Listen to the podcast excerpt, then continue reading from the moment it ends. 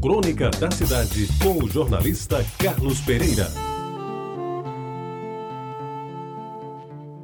Amigos ouvintes da Rede Tabajara, o primeiro nome estrangeiro que eu conheci foi Philips.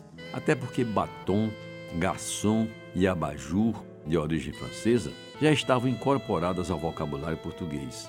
E Singer, que era a marca da máquina de costura da minha mãe, parecia portuguesa, talvez por não ser de pronúncia difícil. Philips não, Philips era a bicicleta preferida na hora de alugar na loja do seu Cosminho, na Vera Cruz, em Jaguaribe. Foi numa delas que aprendi a pedalar e montado nela levei os primeiros tombos. Quando, alguns anos depois, já funcionário do DR, consegui juntar um dinheirinho extra, comprei uma de segunda mão e desfilei por muitos meses na cela de uma reluzente e bem conservada Philips de pneu balão, com o maior orgulho. Philips, aí era com dois L's, era a marca de um dos remédios mais receitados daqueles tempos. Com gosto muito ruim, o tal do leite de magnésia de Philips era um autêntico purgante. Pior do que ele, só a indesejável emoção de Scott. E não se lembra? Aquela do frasco azul, com a figura de um homem horroroso com enorme bacalhau às costas. Mas o Philips que mais marcou a minha infância foi, sem dúvida, o velho rádio Philips holandês. Indefectível no seu formato, uma caixa de madeira bem trabalhada, retangular com altura maior que a largura, um mostrador bem grande e nítido a indicar claramente as ondas médias e todas as frequências das ondas curtas, naquele tempo não havia FM, um tecido bonito, espécie de feltro com fios amarelos, encobria o grande alto-falante do qual saía o som claro e potente. Os botões de controle, de volume e estações eram bem redondos, feitos de baquelite, tudo da melhor qualidade.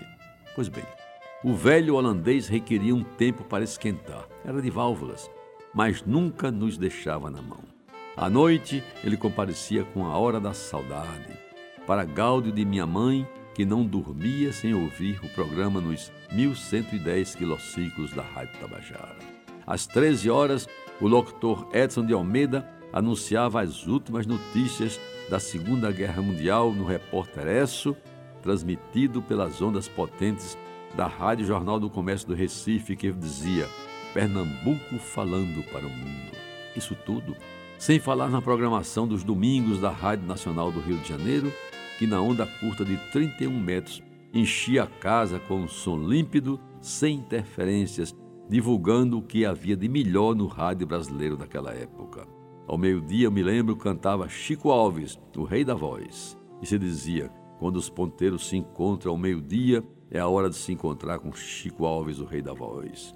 E em seguida vinha a hora do pato, famoso programa de calouros, comandado por Jorge Cury, um locutor de 140 quilos, que anos mais tarde conheci pessoalmente narrando jogos no Maracanã, no Rio de Janeiro, tendo ao lado o comentarista pernambucano Antônio Cordeiro, dupla que fazia diariamente a melhor resenha esportiva do país no mundo da bola. Ah, meus amigos, como eram bons a bicicleta e o rádio Philips, e como era ruim o leite de magnésia, e como essa palavra Philips, estrangeira, marcou a infância e adolescência de tantos que, como eu, viveram aqueles bons tempos de antigamente. Você ouviu Crônica da Cidade com o jornalista Carlos Pereira.